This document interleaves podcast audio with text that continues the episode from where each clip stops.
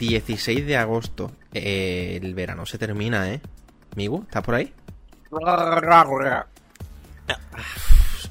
Qué- Aquí qué- estoy. Qué locura de verano. ¿Cómo estás? Pues eh, contento, por fin se acaba este puto infierno. ¿Se puede decir puto en este podcast? Sí, ¿no? Eh, ahora sí, Pues más contento aún porque se puede decir puto en este podcast. acabo de tener un cortocircuito mental. ¿Sabes que ayer, o antes de ayer, no, antes de ayer, dormí eh, con sudadera? Con una sudadera, me quedé dormido con la sudadera. Sin el aire puesto, sin nada. Te subo, subo tu apuesta y sabes que yo duermo todos los días sin aire acondicionado y con mantas, porque soy incapaz de dormir sin mantas. Y son dos mantas. Bueno, pero tam- pero sin aire y con manta, ¿eso cómo funciona Pues exactamente? levantándome mareado y fatal. Pero es que no puedo dormir sin manta. Recordemos para aquellos que no lo sepan que somos... de- Bueno, Y estamos en agosto. pues sí. Con todo el calor que hace donde vivimos y yo duermo con dos Mm. mantas. Y me quejo Sí. del calor. Pero bueno, siempre está bien. eh, a ver, sé que no es un consuelo, ¿no? Pero cuando hace mucho, mucho calor, esa sensación de tomarte un helado, un refresquito, eso mejora mucho la experiencia, ¿eh? Pues yo que soy Gastón de hielo, es verdad que a mí esto me encanta, lo de... Ah, pero es que ahora, bueno, por lo visto hay desa- desabastecimiento de hielo que yo no lo he notado. La yo he visto, no. yo he visto un vídeo que te dice, este grupo de personas llegan, eh, compran el hielo y lo revenden. Y es que resulta que lo que están haciendo, sobre todo en tiendas de ultramarino, en los chinos y tal, es que por la mañana súper temprano van a Mercadona, se llevan absolutamente todo el hielo y se lo llevan para su tienda para revenderlo como cinco veces más caro. Pues me cago en toda esa gente. Bueno, de todas formas, Lidl viene a salvarnos. No sé si te has enterado de, de la, la maquinita del Lidl. Líder, bueno, líder, de líder me espero desde botines hasta un frigorífico hasta un coche. ¿Qué ha pasado? ¿Qué han hecho? Pues que van a, van a vender una máquina de hielo de, si no, 99 euros, 115 euros, cada uno dice una cosa. Que, que es capaz de fabricar hielo. Eh, he estado leyendo que de 3 a 4 kilos de hielo en 24 horas, pero Si te digo la verdad, qué burrada. no tengo ni idea de lo que me estás hablando, pero, o sea, no soy un experto en el mercado de máquinas de hielo. No sé si ese precio es bueno, no sé si esos son muchos kilos, no tengo ni idea. ¿Debería estar sorprendido ahora mismo? Mm, yo creo que sí. ¡Wow! De hecho, hace Vale. poco hicieron una un modelo, es que, que es como un, eh, creo que ahora de repente Lidl hace como máquinas de hielo por doquier o no sé, pero la idea es que es capaz de hacer 8, o sea, en 8 minutos, 9 cubitos de hielo. Eso es una Vale, eso, es- eso mucho, sí. Eso es mucho. Entonces, está muy bien. Yo, que soy súper consumidor de hielo, es brutal. De hecho, eh, lo normal es que estas máquinas cuesten 200 euros, 180. Pero espérate, espérate, una pregunta. Eso de que seas consumidor de hielo y tal, ¿tú eres de esas personas enfermas que le echan tres cubitos de hielo al refresco en diciembre? 3 y 4 y los que quepa. Y si tuviese, vamos, tú sabes lo bueno que está un puchero bien caliente con una Coca-Cola fría. Ah, pensaba, Eso es pensaba que ibas a decir un puchero no. con hielo. puchero al hielo, todavía no. No, no, no, no, no, no me hagas estas cosas, no me hagas estas cosas, que es que de ti me espero lo que sea, ¿eh? Podría, pero no. Y con mucho, y con pan. Bueno, no, no hay gente, no hay gente que le echa, no hay gente que le echa quecho a los garbanzos y cosas Qué así. asco. Joder, qué asco. Pero bueno, Bueno, ya podemos empezar con la gente que toma potaje en agosto, es potaje con hielo para equilibrar, ¿sabes? Eso está todo pensado. hombre, yo en verano no he dejado de tomar lentejas, pero lentejas al curry de una de un servicio que pago de comida vegana, que ya hablaremos de eso. Claro, o sea que tú te tomas eh, eso con curry y después te vas a dormir con mantas, sin aire. Mm, te tengo que decir una cosa, si te despiertas, si te despiertas mareado, no es por, no es por las mantas. Pero eso lo hago para venir, Yo creo que es por- para venir a este podcast y quejarme. Es deshidratación. Eso lo hago para quejarme Claro. aquí. Si no, no lo haría. Bueno, vamos al siguiente meollo. ¿Qué ha pasado? A ver, yo que estoy, estoy un poquito perdido. Cuéntame, por favor. Pues eh, no sé si sabes algo con lo que llevo dando mucho la lata. ¿Sabes lo que es un Gemi, no? que no germinar. Eso, eso es un horóscopo, ¿no? De eso. Madre mía, mm, me encuentro mal. Me encuentro como si me hubiese tomado un- un- unas lentejitas en agosto. Claro. Eh, Sí, ¿no? ¿Eso qué es? Pues no, no, no es un producto de Esperanza Gracia. Es un, una- un producto que se ha presentado en Kickstarter. Básicamente son dos pantallas de 24 pulgadas cada una sobre una grúa que es la leche. O sea, yo siempre te he hablado del tema de que a mí me gustan los dos monitores, pero no me gustan uno al lado del otro, que me gusta el formato Espera. Nintendo DS. Pero un momento. ¿Cómo que grúa? ¿Cómo que dos monitores en una grúa? ¿Qué es una grúa para ti? Es, bueno, una grúa, un palo, dos monitores en un palo. Tipo brazos de mesa. tipo brazo de mesa, pero es un palo recto. Ah, Es distinto. Vale, vale, vale, vale. Pero eh, sí. los dos monitores se pueden como... Se puede doblar el de abajo y puedes bajar eh, la altura de los dos monitores. Es un poco como si tuvieses una Nintendo DS en la mesa.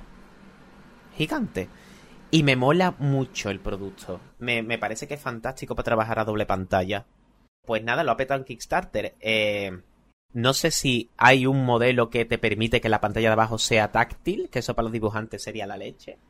Aparte, el propio monitor doble abajo tiene como un stand que no, es- no estamos hablando de nada de yoyos, estamos hablando de eh, una- un stand con un hub que tiene entrada HDMI, USB, tiene, o sea, a, a la vez un dock. O sea, Pues mira, bien. te prometo que no es por llevarte a la contraria, pero yo no soy nada fan de los monitores en vertical. O sea, no en vertical, perdón, de que lo tengas en vertical, sino el colocarlos uno encima de otro en vertical, no, a mí no me gusta. Porque yo siento, yo siento como, como que es un esfuerzo innecesario y prácticamente te puede llegar a doler el cuello si lo tienes muy alto. O no si lo tienes muy alto como tal, pero si las pantallas son grandes, eh, da igual lo baja que pongas la de abajo, la de arriba ya va a estar demasiado alta, al menos para mí. Pues para mí es perfecto, porque no giro el cuello, solo muevo los ojos. Para mí, de hecho, es- eh, no cubre, este producto no cubre de todo, del todo, eh, mi necesidad. Mi necesidad sería una pantalla ultra wide arriba y abajo una pantalla normal. Para mí el, el formato perfecto es el Nintendo 3DS. Vaya. Eh, pero bueno, para eso hay otro producto que es el Expresso Display, que es como una pantallita de un iMac, magnética además, se puede desconectar del palo y es táctil y, y estoy pensando muy seriamente en comprármelo. Y tú Pero bueno. conoces la página, no, perdón, la página no, la pantalla. La pantalla esta que presentaron en típica feria de tecnología hace a lo mejor un año, más o menos, que es ultra curva, ultra curva, o sea, no me acuerdo si la curva es de 1000R o de 1500, creo que era de 1000R. Vamos, muy curva, para aquellos que no saben de lo que estoy hablando. Entonces, la ponías en vertical y es como que te envuelve la pantalla, ¿sabes? Hmm, ¿Eso lo llegaste a ver? No, Es relativamente no lo llegado a ver, pero no me, no me convence. A mí no me llama la atención, pero la gente estaba que no cagaba con eso, ¿eh? Yo, uff, no. No es para mí ese producto. Es como cuando te compras, co- o cuando, cuando ves una moto de estas que tiene techo, Sí, que es así curvo, curvo, pues igual, y el monitor llega hasta justo encima tuya. pues no, no es para mí. Volviendo un poco al tema del Géminos, así por, por, por, por Vale. no hablar de productos de mierda. eh, no, no, hombre, perdón, era broma, era una mierda real. Que la cosa, Me siento, me siento dolido, vale. la cosa es que yo, para mí, para la gente como yo, eh, los productos como Géminos son la leche. Y ahora en Kickstarter están más baratos si lo compras, eh, si, lo, si apoyas el proyecto. Eh, por 600 euros te dan una de las pantallas, por mil y pico las dobles. No estoy muy contento por el tema de resoluciones. Son 1080 la Geminos normal y la Geminos X, que es más cara, son 1440. No me gusta eso. Refresco 60 Hz o 75 en la Geminos X. Pero bueno, Migu. Yo es que estoy, estoy, muy perdido porque no conocía esto. Eh, creo que hablo un pa- eh, o sea, hablo de parte de todo el mundo al decir que eso es muy caro. Eso es muy caro. Ya, pero no tiene apenas marco. Esa grúa, eh, o sea, están pagando por muchas cosas más. No, no estamos hablando solo del panel. Hay mucho más detalle. O sea, ustedes miran producto. Yo creo que está, no está mal de precio, se va un poco, se flipan. Pero bueno, eh, hay que tener en cuenta que esto es una empresa nueva, no tiene los mismos márgenes. En cuestión, Espérate, es que en cuestión de 5 segundos has pasado de no está mal de precio a se flipan. A ver, no, eh, em, Necesito que te no decidas, está por favor, dentro del es que- flip, dentro de que se han pasado tres pueblos, están dentro de el pasarte. O sea, te puedes pasar tres pueblos y te puedes pasar de, de tres pueblos dentro de lo normal. Esta gente se han pasado tres pueblos dentro de lo normal. Pero es un producto que me gusta Ajá. mucho. Si no tuviese un monitor ya ultra wide, este sería el producto que me compraría. O si en el futuro sacasen uno que la pantalla de arriba sea ultra wide. Pero bueno, probablemente en el futuro me compraré la Expresso Display o, o me compraré una super grúa que se pueda girar todo y, y- y tendré que ponerle unos cimientos a la mesa. En fin, No, si al final vas a acabar usando el ordenador en una cabina de avión. qué buenas eran las películas de aterrizar como pueda. Dentro de lo malan que eran. Bueno, eh, ¿Sabes? Una cosa sobre eso. ¿Sabes que el nombre de esa saga de películas de lo que sea como puedas, eso eh, originalmente no se llamaban así? sí, Eso es- una coletilla que se inventaron para España. y es que desde luego somos los mejores localizando productos. ¿eh? Te puede Sí, bueno, gustar. no entremos ahí, no, te puede gustar más el audio original, te puede gustar, pero localizar las cosas somos los mejores. Y los Simpsons nos superan. y los Simpsons audio español. Producto de España. Yo solamente eh, no me quiero meter en ese debate porque hace mucho llegué a la conclusión de que ninguno tiene razón. Ni un lado ni otro. Pero hay cosas que en España se han hecho que son absurdas y luego hay otras que se han hecho en otra parte, como por ejemplo lo de aguja dinámica, que no hay por dónde cogerlo. Pero no, no entremos en esto, en serio, no entremos en esto. Vayamos a lo otro entonces. Lo otro, ¿qué es lo otro? ¿Qué ha pasado? El tema de los Joy-Con. Ojo, ¿lo han hecho o no lo han hecho? ¿Lo han arreglado? No. Pasamos al siguiente tema. Sí, sí, sí, sí, a tomar por saco. Y ahora te voy a contar yo. Y es que hace unos días hubo una presentación muy interesante, ¿eh? pero muy, muy interesante, de Samsung. ¡Buah! Es broma, es broma. Mira, Migu, em, Samsung se está convirtiendo, si no lo es ya, en el Apple de Android. ¿Qué quiero decir con esto? Es la única empresa, a mi parecer, que dentro del ecosistema de Android, no, perdón, dentro del sistema operativo de Android, eh, está haciendo un ecosistema de dispositivos que va más allá del sistema en el que se basa, que va más allá de Android, ¿sabes? Lo típico de la cuenta de Samsung, con los servicios de Samsung, con no sé qué. Em, presentaron cosas en esa conferencia interesantes, pero sobre todo curiosas para ti, por ejemplo, que eres eh, más de, o bueno, que eres de Apple y tal. Por ejemplo, mira, en este aspecto, ¿vale? Porque presentaron varios productos, pero eso lo voy a contar ahora. Presentaron unos cascos, que no me acuerdo cómo se llama, pero eran los Earbuds Pro, algo Pro, ¿no? Y resulta que esos dispositivos, o sea, esos cascos se pueden conectar a un dispositivo, a una tele, marca Samsung, marca lo que sea, ¿no? Y si te llaman al teléfono, se conectan automáticamente al teléfono, puedes responder la llamada y al colgar vuelven a estar conectados al, a la tele o a lo que estuviese conectado, ¿no? Oh. Claro, Pero eso no es con lo del Google no sé qué. que yo sepa no, eso es propio de Samsung, es una implementación propia. Lo que me parece curioso es que eso es algo que hacen los AirPods, pero yo entiendo cómo se hace en Apple, con el tema de iCloud, que está sincronizado todo con una misma cuenta y tal, pero en Android eso cómo lo han hecho. Me parece súper guay, ¿eh? Porque es un mercado súper grande, o sea, tienes a... eh, no sé si decir cientos de millones, probablemente sí, cientos de millones de personas que nunca se van a comprar un, un iPhone porque no les gusta. Pero hay cosas, o sea, no les gusta el sistema operativo, no les gustan los dispositivos, no les puede gustar los precios. Pero eh, racionalmente hay cosas que sí les debe gustar, como esa compatibilidad entre dispositivos, ese, ese concepto de ecosistema, ¿no? Y que eso esté pasándose ahora a Android de la mano de Samsung, me parece muy guay. Sí, de hecho eh, está bien porque Samsung yo considero que es la más, más puntera. Cuando digo que es más puntera a nivel de hardware, que es lo que voy a decir, no me acuses, no me digas no, porque me refiero a nivel de eh, I más D, como que no, no todo es potencia, Hombre. no todo... eh, lo está demostrando con la gama Flip, ¿no? Les- para mí son teléfonos... No son para mí esos teléfonos, pero me encantan. Y... Y yo creo que a, a la vista está que Samsung, él, yo co- considero que es el Apple de Android. Sí, sí, completamente. Y es que, eh, ahora que tú has dicho el tema del Flip, ese es uno de los cuatro productos que presentaron. Presentaron el Galaxy Z Flip 4, Galaxy Z Fold 4 y dos relojes, ¿vale? La gente está diciendo que los relojes son eh, súper rompedores, súper interesantes, a un precio muy bueno. Y es verdad, bueno, no, no nos vamos a meter en eso porque eh, eh, también funcionan con cualquier Android, tienen alguna función extra con Samsung, pero cualquier persona en Android se lo puede comprar. A mí lo que me parece interesante, más que el Fold, porque el Fold es un móvil tipo libro que se abre, que vale 1800 euros, para mí lo interesante es el Flip. Estamos hablando de un móvil tipo concha que se abre en, en vez de como un libro al horizontal, ¿no? Como un móvil antiguo a lo vertical. Por dos cosas me parece interesante, amigo. Adelante.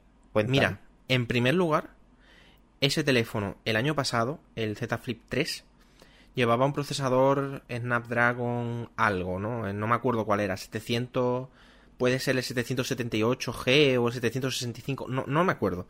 La cosa está en que eso era un procesador de gama media alta, decentillo, perfectamente utilizable, sin problema, ¿no? Eh, y claro, el móvil valía mil dólares, que es lo mismo que vale el iPhone Pro. Y tú decías, claro, a ver, menos potencia porque tiene la pantalla curva, o sea, curva no, perdón, la pantalla plegable y toda la pesca, ¿no? Y hace competencia. Pero es que este año el Z Flip 4 tiene el Snapdragon 8 Plus de primera generación, que es el tope de gama. Mm, es mm. lo más potente que hay ahora mismo en Android o en, en Qualcomm. Y es que han mantenido el precio, tío. Sigue costando mil dólares. Oye, pues ole por ellos, ¿eh? Es que esa es la cosa. Tienes eh, un móvil plegable, tope de gama. Le han aumentado muchísimo la batería, que eso es también la otra cosa súper importante. Em, que vale mil dólares y que hace competencia con el iPhone Pro. En una época donde todo está más caro. Inflación, subida de materiales, por el COVID, por el no sé qué. O sea que al final, ole por ellos, ¿eh? Porque perfectamente... Sí, pero fíjate, espérate, espérate, es que yo no lo digo en el sentido de inflación y que sea caro o barato, hablo de que sea el mismo precio que el Pro. Sí, sí. Ya, ya sea porque la- por la inflación, imagínate que los dos suben a dos mil dólares, siguen costando lo mismo.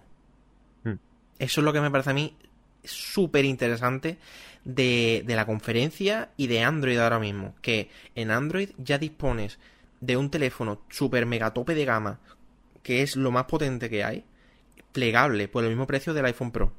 iPhone lo que sea Pro. No voy a decir iPhone X Pro porque la gente va a pensar que es el 10. Pues, oye, yo estoy muy contento. Quizá los relojes no me terminan de convencer ¿Y eso? porque, Bueno, no, no he dicho no he dicho nada de los relojes, pero la gente está de verdad, ¿eh? mira, está súper emocionada con el es tema. tan guay, pero considero que a Samsung le pasa una cosita que llamaría yo eh, estilo permanente de gran calidad. Estilo permanente de gran calidad. Esto se va, esa coletilla se me va a quedar en el podcast. Esto, eh, ¿cómo te lo diría? El Apple Watch. El Apple Watch Eh, sigue la misma estela, aunque haya cambiado el diseño un poco. Sigue la misma estela y siempre manteniendo como sabe que es un reloj. El Galaxy este, el Wear, como se llame, lo veo y no lo siento como un producto de 300 euros. Lo veo como un wearable más. O sea, es muy bonito, me gusta, pero no es un diseño consistente. Sé que no vas a estar de acuerdo en nada con esto conmigo, pero Es que ya estás hablando ahí de, de cómo es cada empresa. O sea, una de las cosas que define a Apple es sus diseños que son súper reconocibles y míticos, pero ya ves tú cualquier empresa en Android, cualquier buque insignia en Android, cambia de diseño cada año. claro, y eso Entonces, Yo, verá, yo lo entiendo, ¿eh? Algo es no me gusta, a mí personalmente no me gusta, pero lo- me parece guay para quien le guste. Pero es que el reloj lo veo como un gadget eh, de, de, pues de lo que es, un, un producto para... un producto de informática, ¿no? Un producto de tecnología. Y el Apple Watch se siente distinto. Y eso es lo que creo que nadie, salvo, y cuidado con lo que te digo, eh, Huawei ha conseguido, es como... ¿cómo? Sí, no sé si has visto el Huawei Watch. Mm, No. En el momento en el que Huawei perdió eh, los servicios de Google, salió completamente de mi radar, la verdad. A ver, yo no, yo no. No sé si fue en el... ¿En cuál fue? ¿En el P30 Pro? ¿En el P40 Pro? En esa generación yo de verdad me desconecté de una manera que Lo único que recuerdo que cuando pasó todo el tema este de que perdió los servicios de Google, eh, busqué si se podían volver a poner para saber si podía recomendar o no el móvil. No a gente que, que no tuviese conocimiento, sino a- si alguien que sabía de estos temas me preguntaba mm, qué móvil quería o qué móvil le parecía que podía irle bien y tal, para saber si Huawei era o no era una opción. Pero no tengo ni idea de cómo están desde hace dos años. Pues, vamos, que no digo que, Samsung no me guste, me gusta el reloj, pero que quizás veo que los que había de, Huawei, estos que eran alargados, eh, como que se va a una persona eh, lo que le pasa al Apple Watch. Son productos que una persona, aunque no le guste la tecnología, puede querer. ¿Sabes? Como es un reloj, es, es algo más. Y, y siento que el Sí. Samsung Wear es algo que puede comprar alguien que sea o muy fiel a Samsung, que no tiene que ser un cliente geek, un usuario geek, pero puede ser alguien así o alguien que, que le guste mucho la tecnología, pero no es como un producto que mi madre compraría, ¿sabes? Sé que mi madre se compraría una- un Apple Watch porque le gusta, porque pero sé que un Samsung no. Y, y es lo que creo es la puntita que le falta a Samsung. Pues mira, mira, te voy a decir una cosa súper súper interesante con esto que estás diciendo ahora mismo. Y es que, ahora que tú estás diciendo que tu madre no se compraría eso y tal, ¿sabes que mi madre solamente usa Samsung? Es una clienta Samsung. No, es que es en serio, porque el primer Android que tuvo, nunca, fue el Galaxy S2. Y de ahí pasó a... Creo que pasó del S2 al S... No, no, no. Vale. Pasó del S2 al Moto X. Al primer Moto X de 2014. Pero ese móvil creo que se perdió. Y cuando lo, se perdió y llegó el momento de comprar otro, tele- otro teléfono, fue como... Ay, es que a mí me gustaba el Samsung. eh, quiero otro Samsung. Y pasó al S6. Y de ahí pasó al S7 Edge. Y de ahí al S20 FE. Sí, bueno, a ver. Pero, o sea, y, y eso estamos hablando de una persona que cuando llegaba la hora de cambiar de teléfono decía él, quiero un Samsung, me gusta Samsung, ¿sabes? Claro, pero por eso, porque mm, al final los clientes de Samsung son clientes que están contentos. Porque tienen productos que, eh, en lo que respecta al usuario, son muy amigables. Eh, eh, le pasa, yo creo que tiene un ADN muy parecido al de Apple. Pero lo que far, por ejemplo, tu madre sí la vería capaz de querer un reloj. o, que se lo regales y le pueda gustar, ¿no? Pero un usuario medio de Android, pues no le veo más allá de una Mi Band o algo así, pero si- simplemente porque no apetece. No, me parece una opinión curiosa. Nunca me había parado a pensarlo, la verdad. Y, y es un poco por lo que yo, mira, si, si Asus eh, tuviese lo que hablamos en el podcast anterior, el tema de los Zenfone, si tuviese un seguimiento como una gama más lógica, como lo tiene con el Zenfone, no es como eh, está el Zenfone y pues sacaran su reloj y toda la pesca, yo sería un usuario de, de Asus, porque es algo que es un producto que sí me apetece, ¿no? Es una, un poco una tontería, es muy personal eso, pero ahí creo que el Watch gana de calle sobre todo por eso, porque es producto de que lo quiero. Ya. Una cosa que has dicho hace un, un minuto ha sido lo de que Samsung tiene el ADN de Apple. ¿Sabes que, si no me equivoco, Samsung es la empresa que más años actualiza sus móviles? ¿Sí? Sí. Eh, a partir de los S21, de la gama de los 21, actualiza cuatro años. Nada mal, ¿eh? Es curioso porque, bueno, me parece que son... No, no, no, no, es verdad, perdón, me he equivocado. Creo que no son cuatro años. Son cuatro versiones de Android y un año más de actualizaciones de seguridad. No está nada mal. Claro, mm, dentro de Android es una locura, ¿eh? Si no me equivoco, Está muy bien. Android era porque- dos años, ¿no? Es que Asus, eh, Google son tres Mm. ahora. Pero Asus, por ejemplo, que tú has dicho el tema de los Zenfone y tal, son dos. Ahí, ahí está. Es una de las pocas empresas que sigue ofreciendo solamente dos años. Entonces, por ejemplo, para una persona mm, que no tiene ni idea de nada, eh, ni de broma se puede comprar un Asus. Yo, por ejemplo, personalmente, a mí no me importaría porque, bueno, tienes ahí un teléfono que le vas a poder instalar una ROM hasta el final de los tiempos y vas a seguir actualizado. No solamente en tema de versión de Android, sino en tema de actualizaciones de seguridad. Que es lo más importante al final. Pero, claro, y lo que tú has dicho de Samsung, que es lo que usa la gente y tal, de como la gente de a pie, ¿no? Pues fíjate, cuatro Claro, es que al final eh, esto ocurre, o sea, que una empresa eh, como Samsung sea Samsung ocurre porque al final se está adaptando mucho a los clientes. Eh, Samsung no hace como otras compañías de te meto lo más potente, pero te meto mala calidad de material y te lo vendo más barato. No. Samsung se puede permitirse más cara porque sabe que la gente confía en sus productos y que va. Y, eh, van a lo mejor más al servicio postventa, que es en lo que no pueden permitirse otras marcas ahí. Pues mira, tengo dos cosas que decir en ese aspecto. Una, no lo de postventa, sino lo anterior. Una, eh, puede que no sea el tope de gama y tal, excepto en la gama S, que es una locura, está muy bien. Con la excepción de que en Europa nos llegan los Galaxy S con la variante Exynos. Es decir, para que no sepa qué estoy diciendo.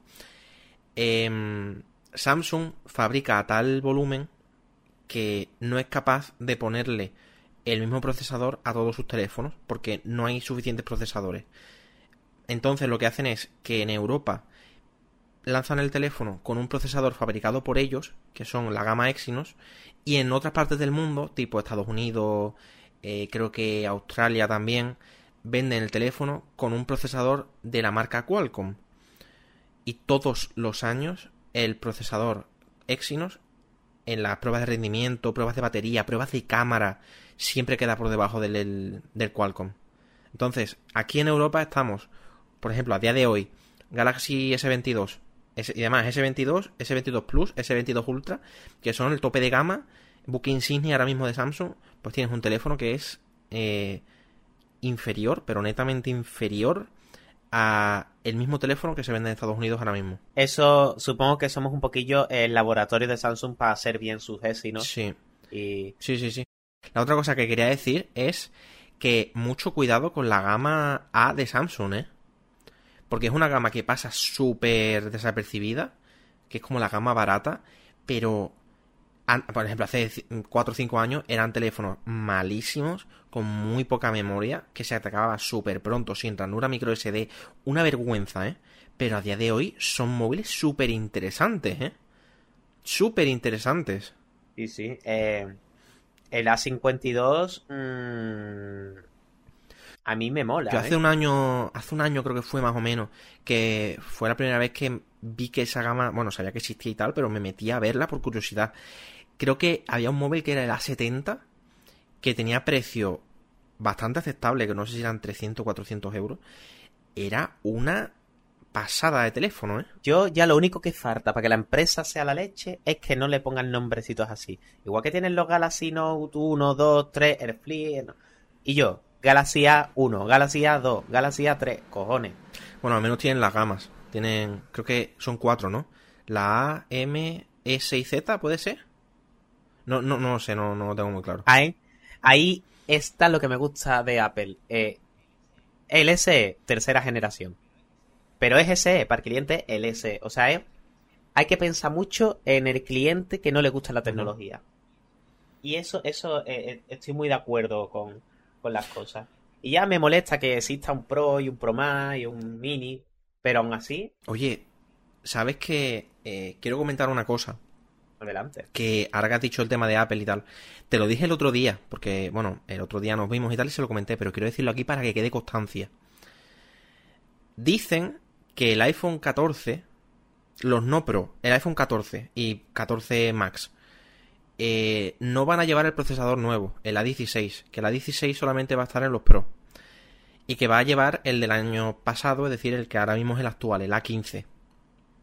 Eso significa que va a salir un iPhone 14 con un procesador A15, un iPhone 14 Max con un procesador A15 y se supone que han descartado la gama mini porque no vende.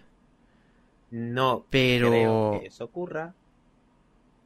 Yo creo que sí, pero bueno, mm, da igual, eso lo dejamos en el aire.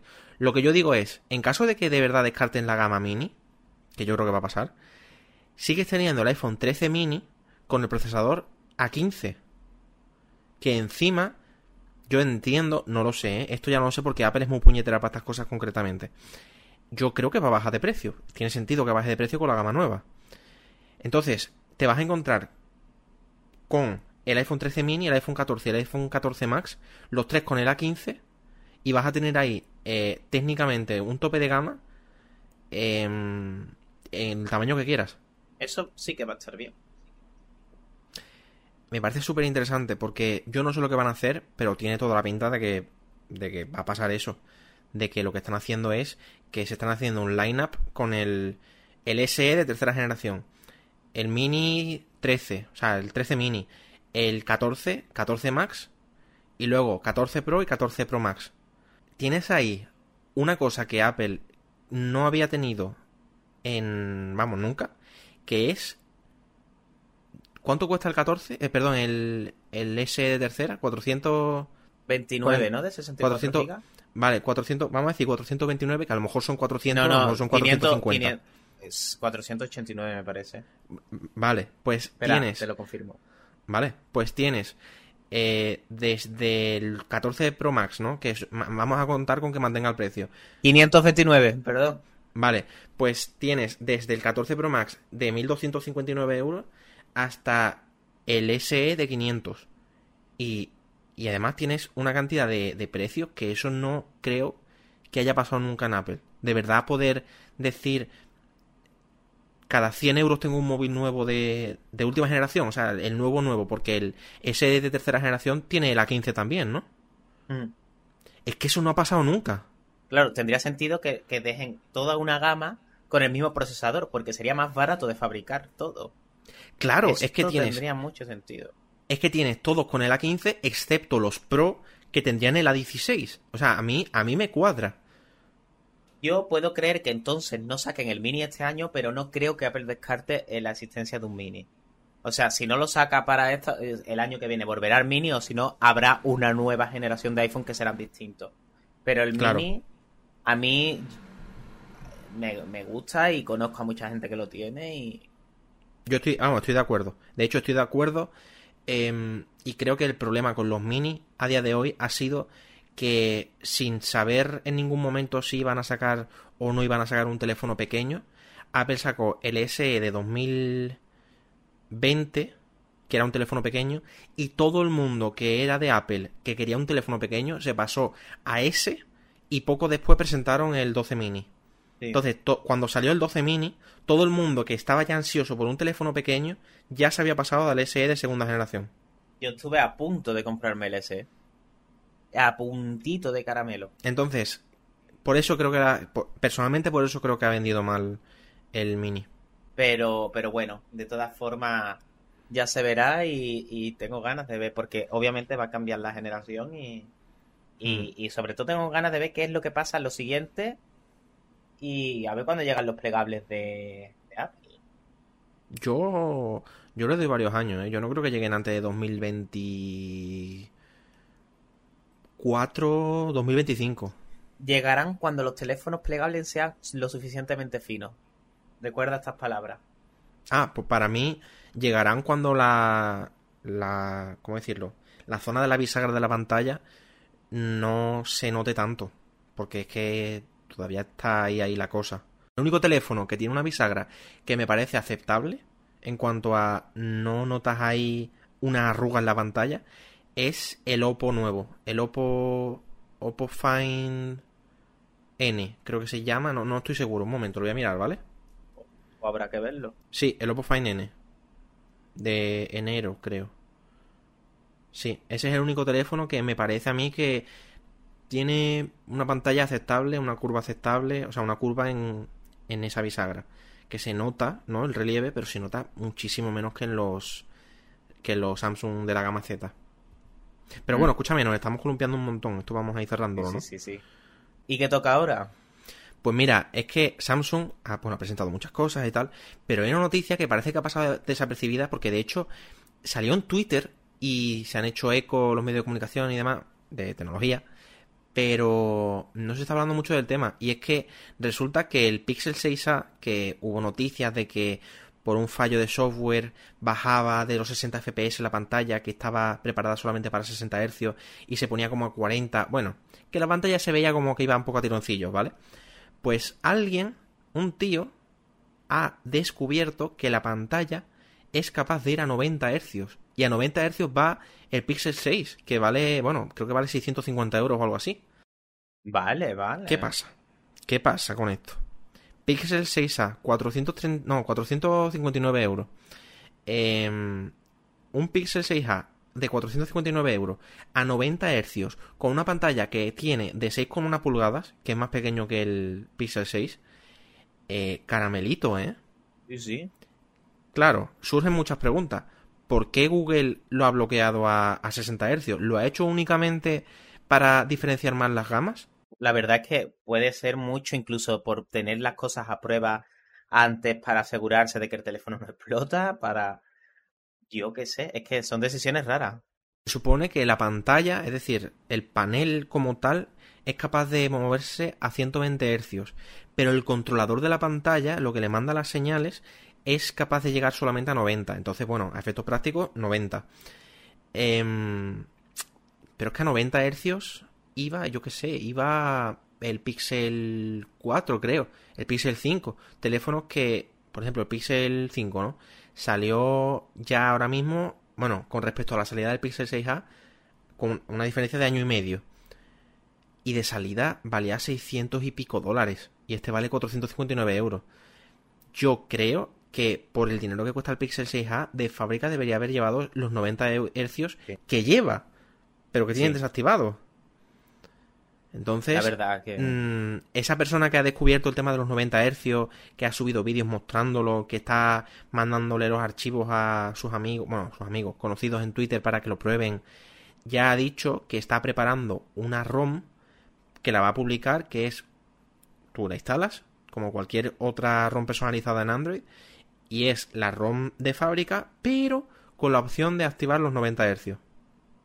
Y eso me parece increíble. Eso me ha hecho meterme en internet y buscar si hay otros móviles que se puedan hacer ese tipo de overclock ¿no? en la pantalla.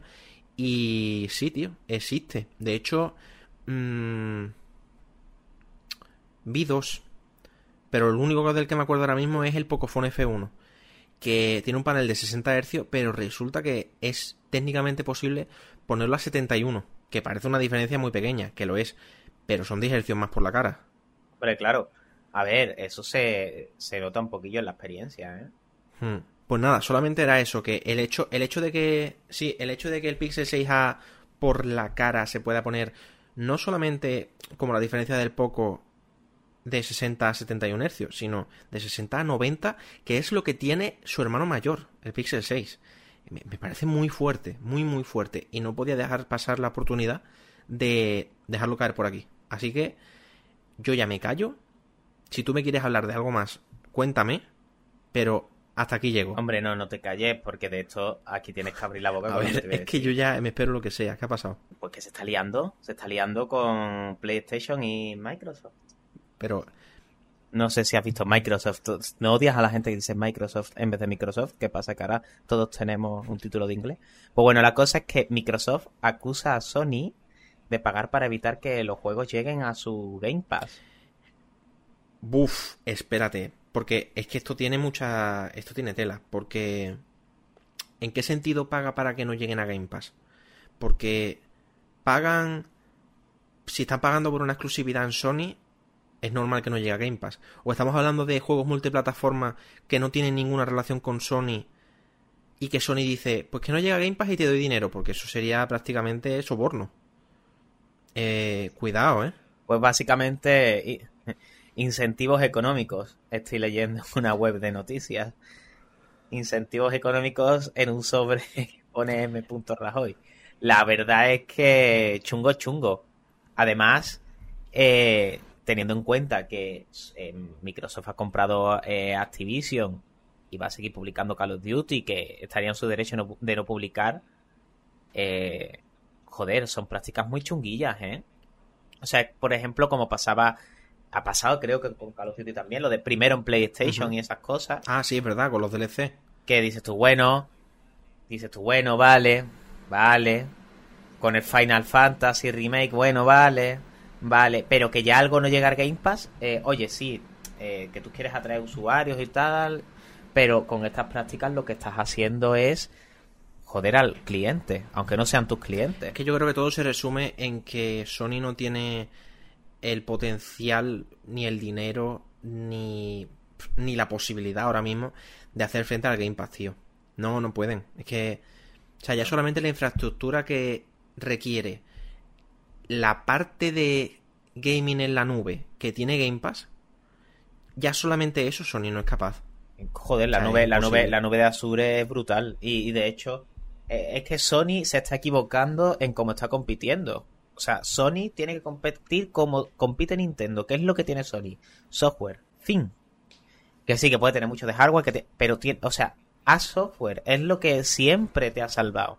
Y, ahí, eh, Xbox, por mucho que tenga, Xbox y compre estudios y tal, eh, no creo que estén a esa altura del todo como Sony, porque hay cosas que no hacen el dinero, sino que lo hace la, traye- la trayectoria, la historia, las IPs que tiene. Entonces, creo que ahí se están equivocando. El punto es que... Eh, Mira, eh, espera, estoy de acuerdo contigo, pero hay un detalle muy importante en el que no estoy de acuerdo. Y es lo que has dicho del software. Mm, Hombre, el mando de Play 3 con el Six Axis, eso fue súper rompedor en su momento, que sí, que existía el Wiimote, pero salieron a la vez, eh, prácticamente. La, la Wii salió en diciembre de 2006 y la Play 3 salió en noviembre de sí, 2006. pero, pero Y el Six Axis creo que era creo que era como cinco veces o cuatro veces más preciso que el mando de la Wii. Bueno, y la, y la Play 1. Era, la Play 1 era una super innovación, o sea, pero Claro. no, no hablo, no hablo exactamente de, de- Cuando me refiero a hardware, no me refiero a eso, me refiero a cosas como la nube.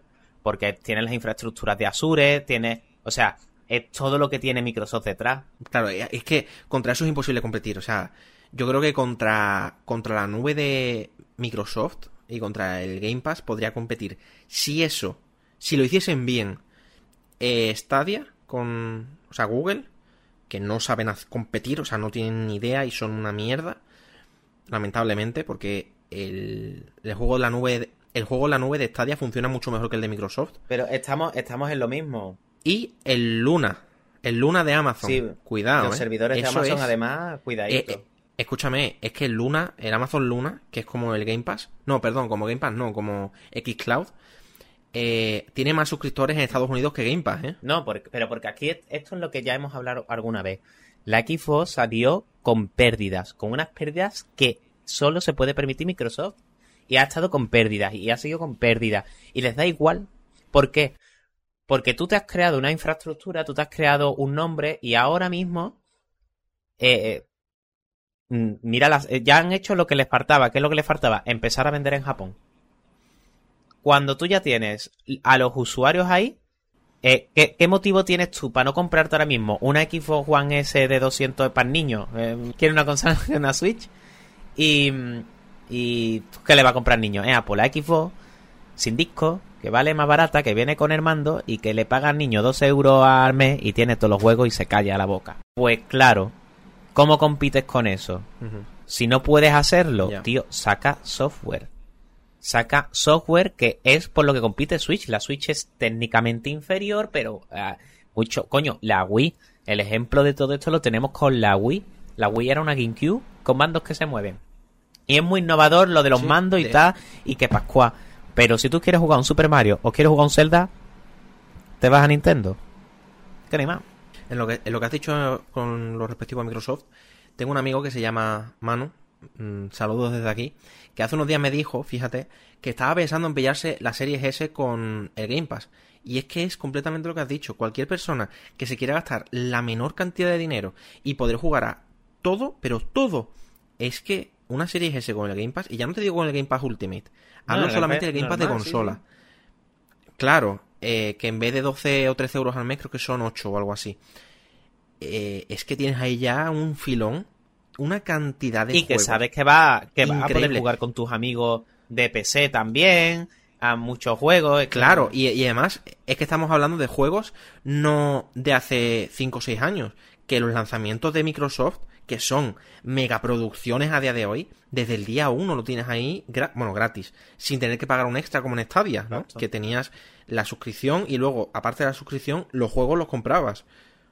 Es que no, es que no hay por dónde cogerlo, de verdad. O sea, yo creo que mm, Sony tiene que hacer un acuerdo con una de estas mega corporaciones para poderle hacerle Sí, frente. ya han Tipo- caído más grandes o sea ya en el pasado han caído más grandes cayó Sega Sony puede caer también porque el problema Sony o sea no no va a caer porque al final es una, una empresa gigantesca y no y no es PlayStation y ya está pero al final llegará un punto en que eso esté a pérdida y, y cuidado. Porque el problema está en que Microsoft saque beneficio. En el momento que saque beneficio en Japón y saque beneficio, eh, ya está, se, cagó. Porque ya con beneficios, si Microsoft hace lo que le da la gana sin ellos, imagínate con. Para mí un futuro bonito y digo bonito en el sentido de le daría mucha vidilla a la competencia y habría ofertas mucho mejores para el usuario. Sería que Sony hiciese un trato con Google y que Google así revitalizase Stadia con la colaboración de Sony. Eso sería increíble. Y de verdad, y, lo, ¿y por qué digo esto?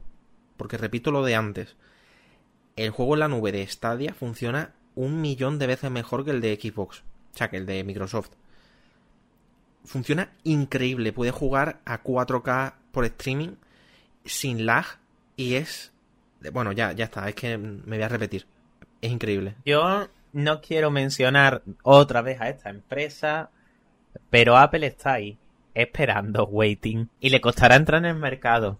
Pero Apple no hace las cosas Sí, sí, ¿no? Sin sí, saber. Esto, esta conversación ya la tuvimos. Todo el tema de estandarizar el, eh, la gama M en todos los dispositivos, con el M1 en los iPad, en los MacBook y eso. Y Apple Arcade, que va, está cogiendo fuerza poco a poco, mmm, de aquí a cinco años van a ser otra, ¿cómo decirlo? Otro contendiente a tener en cuenta. Cuando Apple con, eh, arregle el problema, porque yo creo que Apple se meterá en una plataforma de juegos, pero se meterá en una plataforma de juegos con producciones propias. Esa es la diferencia. Si te fijas en Apple TV, hay producciones de Apple. Sí. ¿Por qué vas a contratar Apple TV? Para ver las cosas de Apple, que no vas a ver en otro sitio. Pues fíjate que eh, las producciones de Apple, por un lado, me parecen maravillosas. O sea, mmm, tres, una, o sea, tres series. Una, The Morning Show es increíble. Para toda la humanidad te vuela la mente. Y hay una tercera que todavía no he empezado, que es la de separar la mente entre el trabajo y fuera del trabajo, que no la he empezado, mm. no me acuerdo del nombre, pero supone también que es una obra maestra. Pero no tienen publicidad, tío, no, no publicitan nada sus series. Pues porque lo que están haciendo es contenido. Y después, Tracatroker. Y esto va a pasar con los juegos. Y en el momento que Apple tenga unas buenas IP, cambie el servicio de arcade y se enfoca a los gamers. Y cuidado, que ya está asomando el hocico con lo de Capcom. Que ya eh, hay cosas con Sony por ahí. Hay cosas que se están entredejando ver, que ya hablaremos en un podcast de eso. Uh -huh. eh, si Sony cogea, yo vería muy capaz de que Apple metiese mano, ¿eh? No de pues compra compañía ni, ni, cosas ni cosas de esas, pero sí de colaboraciones y, y ojitos. Uh -huh. Y a lo mejor pues... la nube de, de, de, Sony no pasa por algo tipo Game Pass, sino por algo tipo móviles o Apple TV o vete tú a saber qué. No tengo nada que añadir. O sea, estoy bastante de acuerdo. La verdad. Y sí, sí. Yo, yo estaría contento con que Sega saque otra consola y punto. No por Sega, sino por la IP, son las que más me gustan, pero ya he asumido la vida tal como es. Sorry. Antes de cerrar, eh, Miguel, quiero proponer una cosilla y es, ¿qué te parecería si la semana que viene hacemos un mini debate barra discurso barra conversación sobre Android versus iOS? Digo Android versus iOS, pero también es un poco Android versus Apple, pero es sobre todo Android versus iOS. Me gusta, me gusta. Podría llamarse ep episodio piloto, gente que toma buenas decisiones contra gente que toma malas decisiones. Vale, eh, ya apunta manera. ah, pero no se sabe, manera. no se sabe quién es. claro. No se sabe quién es cada claro. uno.